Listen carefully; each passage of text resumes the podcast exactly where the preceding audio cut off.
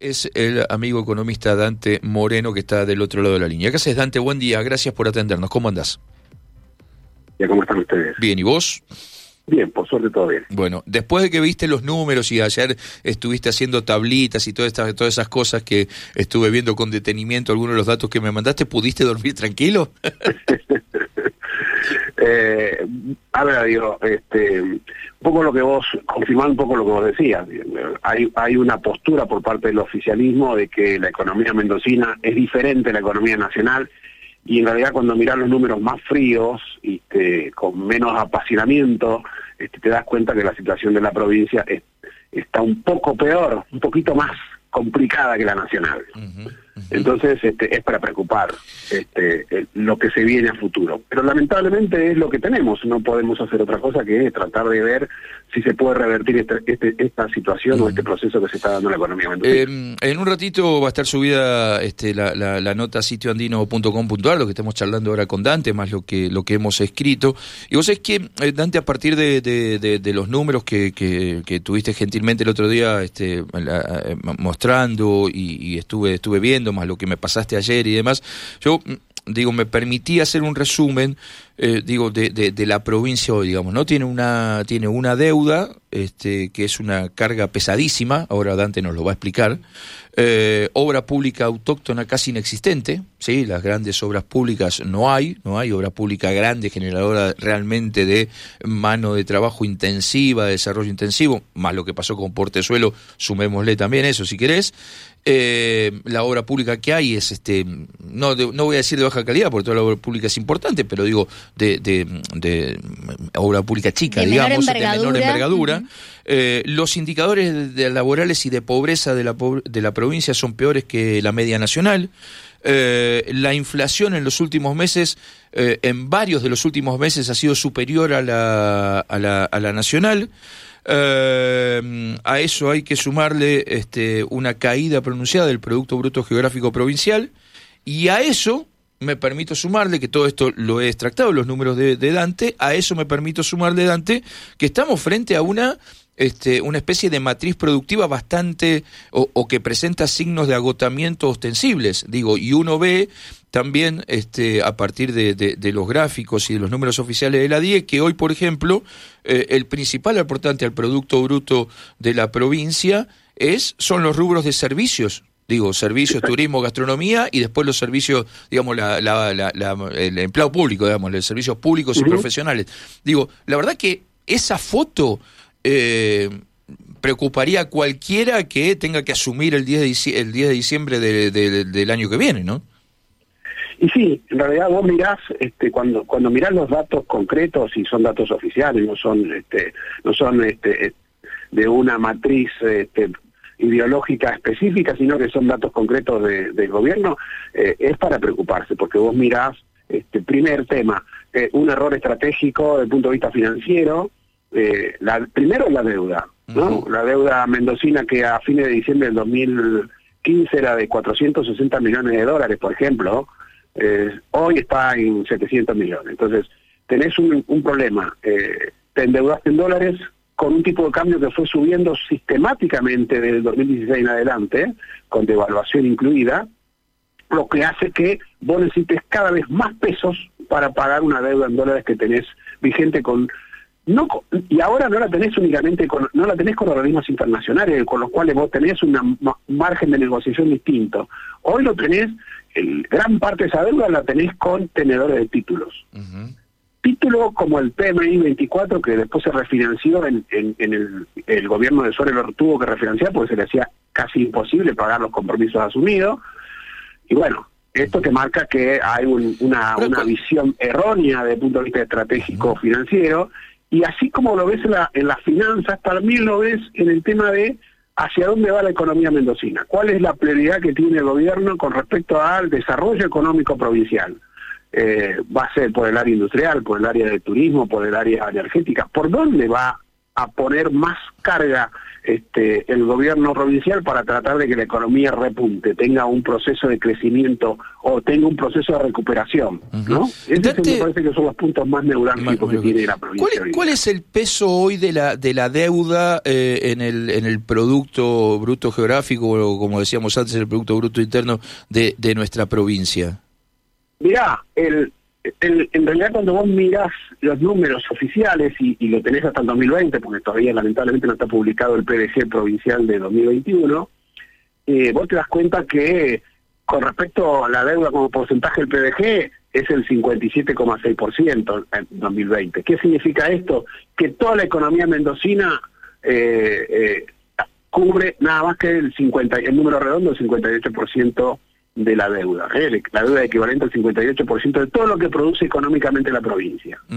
Este es un número que en el 2016, 2015, por ejemplo, era el 8,8% del, del PBG. Entonces, ahí tenemos un problema. En el, en el 2015 la deuda que tenía Mendoza representaba el 8%, de todo lo que produce la economía de Mendoza. Y ahora, a 2020, digamos, porque como bien lo decís, todavía no están los datos del 2021, ahora representa el 58%. Exacto. Bien. puedo preguntar entonces por, qué puedo preguntar entonces por qué tanto el gobernador anterior como el actual aseguran que la provincia tiene las cuentas saneadas es parte de su de, este, de su campaña, decir que han ordenado las cuentas de la provincia y hablan especialmente no solamente de hacer más eficiente el gasto, sino de ordenar la deuda. Bueno, a ver, dos puntos. El primero, eh, hay una cierta contabilidad creativa por parte del gobierno provincial, porque cuando te presenta los informes de deuda del Ministerio de Hacienda, te lo presenta en dólares. Entonces te dicen, miren, hemos reducido la deuda. Eh, debíamos 1.100, ahora debemos 1.000.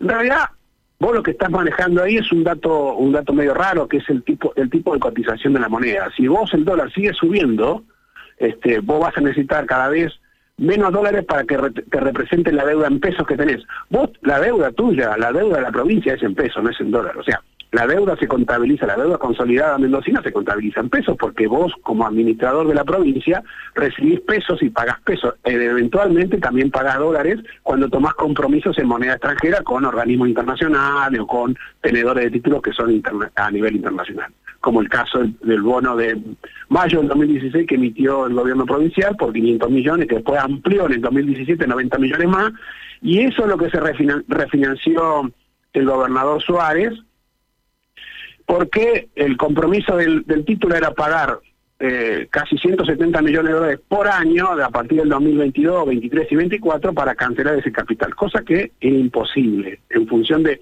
no solamente de un deterioro de la economía, sino también de un contexto internacional complejo, la pandemia, bueno, eso hizo que se tomara la decisión y acertadamente de tener que refinanciar, cosa que se hizo a nivel también nacional con los tenedores de bonos privados cuando el gobierno a través de Martín Guzmán hizo una negociación con los privados.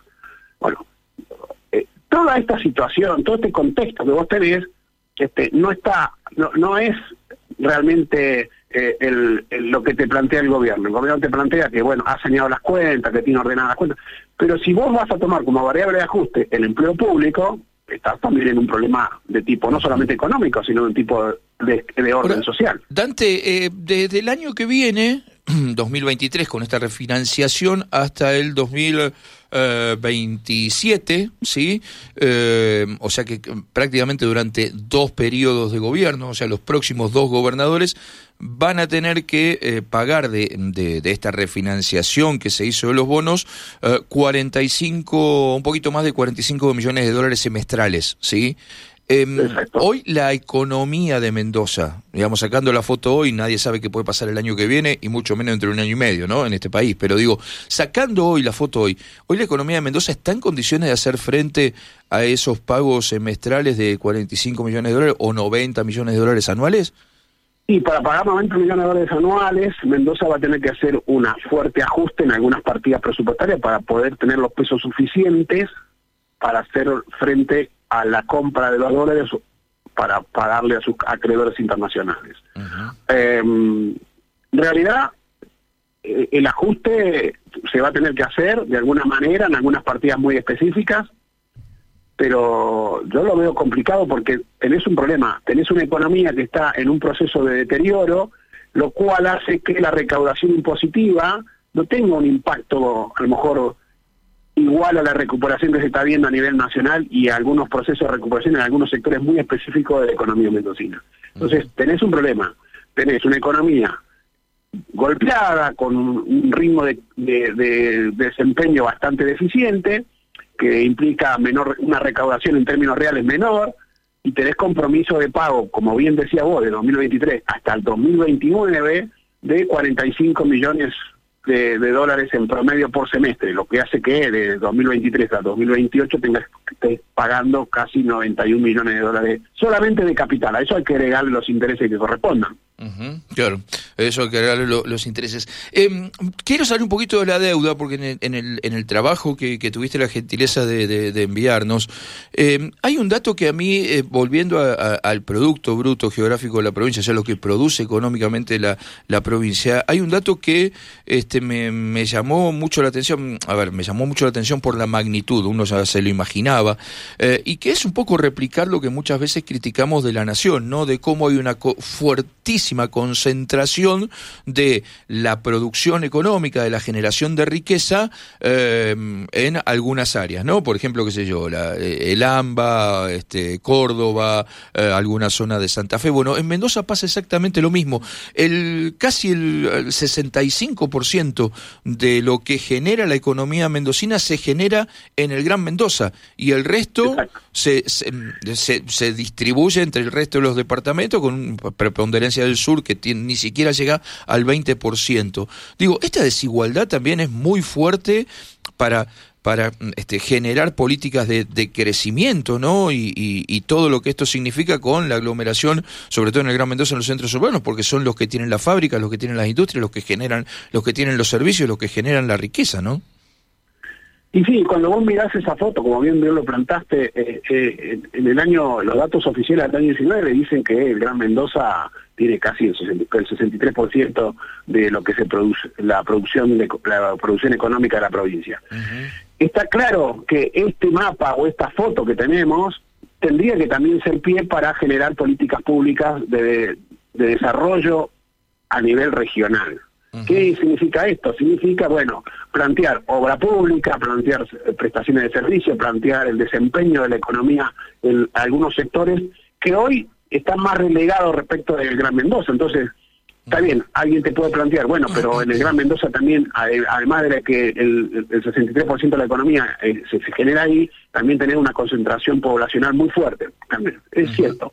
Pero si vos querés darle un mayor eh, federalismo interno a la provincia, tenés que pensar en, el desarrollo del interior provincial. Eh, cuando hay reclamo por parte del sur mendocino que dice necesitamos que un boleto de colectivo no, salga lo mismo, no salga mucho más caro de lo que sale un recorrido de, del Gran Mendoza a San Martín, este, por ejemplo, es una un, un, desafío que se tiene que plantear el gobierno, decir, bueno, ¿cómo condicionamos las futuras, eh, las futuras partidas presupuestarias y los futuros proyectos de inversión a nivel provincial en el sector que tiene a lo mejor potencialidad. Desde el punto de vista de la producción minera, desde el punto de vista de la producción agrícola, desde el punto de vista del turismo, cómo desarrollamos esos, esos lugares para lograr empezar a darle un poco más de dinámica al interior provincial, cosa que no se ha visto en estos últimos años. Claro, está clarísimo. Dante, como siempre, mil gracias por este contacto, te mando un abrazo grande eh, y mm, seguiremos, obviamente, eh, viendo los números de la provincia y charlando contigo. Un abrazo grande. Abrazo, hasta luego. Gracias, Dante Moreno, economista, este, fue funcionario en diversos momentos de Mendoza, también asesor del Banco Mundial.